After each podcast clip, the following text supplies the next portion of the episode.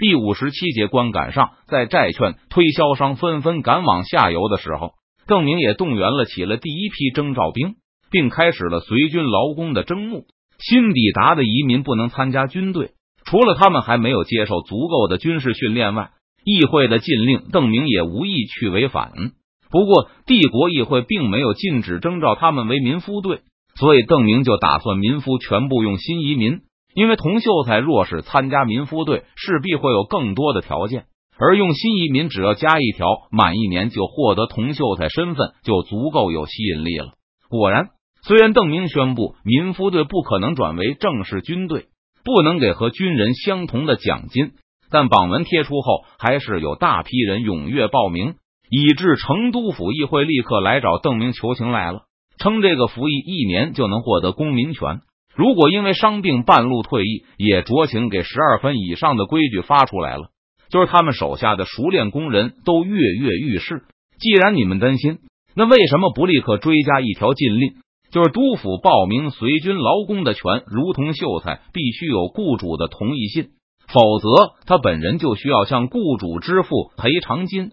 邓明一想也是。现在四川还没有危机到需要把每一个能战斗的人都送上战场的地步，所以对熟练工人的征召无疑是一种浪费。议员来是想请邓明高抬贵手的，从来没有想过他们可以利用各级议会直接保卫自己的权利。一个议员就迟疑着问道：“这个参议院会同意吗？”显然，帝国议会一定会同意限制军队，不让军队抢走对四川生产至关重要的资源。但参议院就不好说了，参议员都是我任命的，只有在我在外时，他们才会替我考虑议会法令是否可行。现在我人都在这里，我的意见就是他们的意见。邓明不假思索的说道：“这本来就是刘耀他们的看法，所以上次通过动员征税和发行债券的时候，参议院那里就是走了一个过场，全票通过邓明的要求。话都说的这么明白了。”你们还担心这个法案通过不了吗？五百常备军，四百私人卫队，两征召兵，一千水手，三千劳工，七千人登上船队后，邓明就拔毛出发。这次邓明把李兴汉、任堂留下守卫成都、徐州，其他三个人会在成都和徐州继续招募部队，然后带着他们去追赶邓明的脚步。赵天霸自告奋勇出任前锋。不过，邓明并没有把这个任务交给他。每次不都是我亲任前锋？再说，现在湖广两江可能已经蠢蠢欲动了。我越早赶到，就容易让他们老实起来。在离开成都之前，邓明又让帝国议会进行了一个授权表决。除了给予邓明自由采取军事行动、决定外交对策和条款外，还命令他攻击那些不肯购买大明战争公债的府县。这是国公为了毁约找借口吗？任堂看到邓明刻意搞了这么一个决议出来，不无讽刺的问道。不过他认为这根本是掩耳盗铃，就是有这个决议，大家也会认为是邓明毁约，生死存亡之际，个人的诺言根本不值一提。不过若是毫无理由的毁约，那以后就不会有人相信与我们的合约。所以必须让所有人都清楚我们的规矩是什么。只要遵守这些规矩，救他们就是安全的。邓明解释道，接着又笑道：“现在天子难受，本宫又不是曹操，所以服从议会命令已是大公无私，没有趁天子不在就窃取权柄为己有。”任堂愣了一下，再次开口反驳道：“国公认为办了一个帝国议会，自话自说，就不是曹操了吗？我要是曹操，还能容得下你人荀彧在这里胡说八道吗？”邓明顺流而下的时候，那两个英国商人也跟着启程。他们二人本来在记录成都的物价、手工业品种类，但得知下游风云突变后，这两个人饶有兴致的观察了四川的动员情况。对这两人来说，这是最重要的情报，决定他们是否还有兴趣和明军进行商业往来。而在邓明启程时，这两个英国商人也急忙要求跟着同行。邓明思考了一下，同意了他们这个要求。向潜在的贸易伙伴展示军力没有坏处。公爵大人的议会成员比我国的议会成员更复杂，可以在避免的不满的情况下征更多的税，动员更多的士兵。不过这样军费花销也更大了，算是更有利弊吧。一个英国商人和邓明站在船舷边聊天时，伸手指了一下岸边熙熙攘攘的人群。要是在我国，水手根本不用付钱，直接从岸边抓就可以了。反正渔民在议会中也没有代表。邓明顺着英国人的手臂看了看。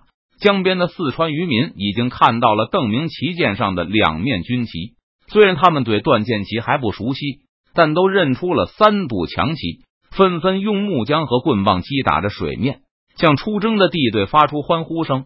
从这些笑逐颜开的热切支持者脸上收回目光，邓明转头问英国商人：“你们并非军队，抓本国渔民不犯法吗？”“当然不犯法，我们会向国王和女王陛下交税。”商人在议会中有代表，英国商人理直气壮的答道，同时还一脸崇敬的追忆起他们伊丽莎白女王。女王陛下发现英国的水手太少，若是连番大战未必经得起消耗，就立法规定每周三天不许卖肉，只需卖鱼。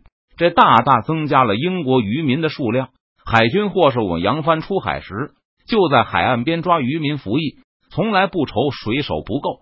根据英国商人的描述，现在英国渔民由于没有议会代表权，和中国佃户的遭遇也差不多，甚至还要可怕，因为随时可能祸从天降，被一条过路的战舰或私掠船抓走。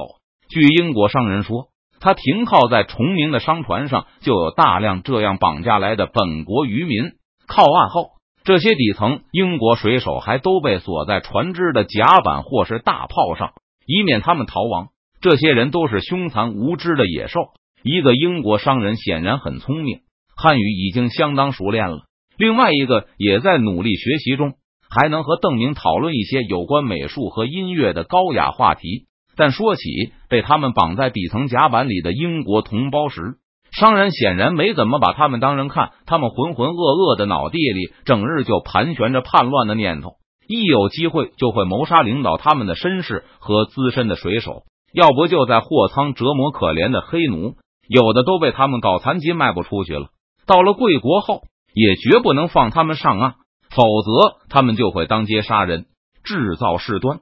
对英国商人的评价，邓明不置可否。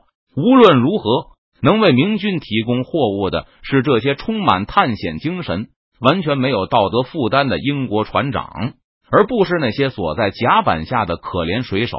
从成都到徐州一路上，听说消息的川西百姓都向明军舰队致意。经过徐州的时候，那里的人已经知道军队是为了确保帝国在下游的利益而紧急动员出发的。各种补给品在各个商行的配合下，早已经准备好，让明军能够不做停留的通过徐州，尽快向目的地前进。在英国商人的的私人日记上。他写下了对邓明的印象：公爵年轻而且聪明，受过良好的教育，令人尊敬。公爵的卫队装备精良，士气高昂。不过，公爵也告诉我，这种军队数量并不多。这毫无疑问，因为如果公爵手下全部的军队都是这样的勇士，那鞑靼人不可能占据大半个中国。面对鞑靼人的压力，公爵并没有死抱着权力沉到海底。而是慷慨的拿出去和朋友和领民分享，以换取他们的忠诚和效劳。我得承认，公爵赢得了我的好感，而公爵的领民也都很聪明，乐于服从比他们更高贵的绅士和军官的指挥。和鞑靼人手下的那些头脑简单的农民完全不同。鞑靼人的很多底层士兵和我国的愚蠢渔民一样，叛乱成性，必须要用皮鞭抽着才肯干活。用武器指着才肯打仗。抵达重庆前，邓明已经知道了谈判结果。高明瞻老老实实的购买了二千万元的战争公债，并为此向四川工业银行支付了二十五万两白银。郑成功的去世让局面变得危机四伏。如果高明瞻一伙都敢不把川军的威胁当回事，那就算不做珠宝生意了，也要把他们赶出重庆。虽然不认为这种情况有很大可能发生，不过邓明还是做好了登陆作战的准备。现在可以解除戒备，让舰队全速东进。你们告诉他们，我们会用欠条偿付了吗？郑明寻向于右明的合伙人询问道。告诉了工业银行另外一个董事，急忙点头。根据邓明和工业银行的协议，他们只需要向明军提供十九万两银子就可以。这样，他们一转眼就赚了六万两银子。本银行董事会一致决定，从今天开始，愿意全额购买帝国战争公债，希望能够把公债优先出售给本行。这个你们去和熊行长谈判好了，他负责后续的战争公债的发行。等龚老先生回来后，就是他们二人共同负责。邓明答道：“你们为国效力，我想他们都会尽力满足你们的要求的。”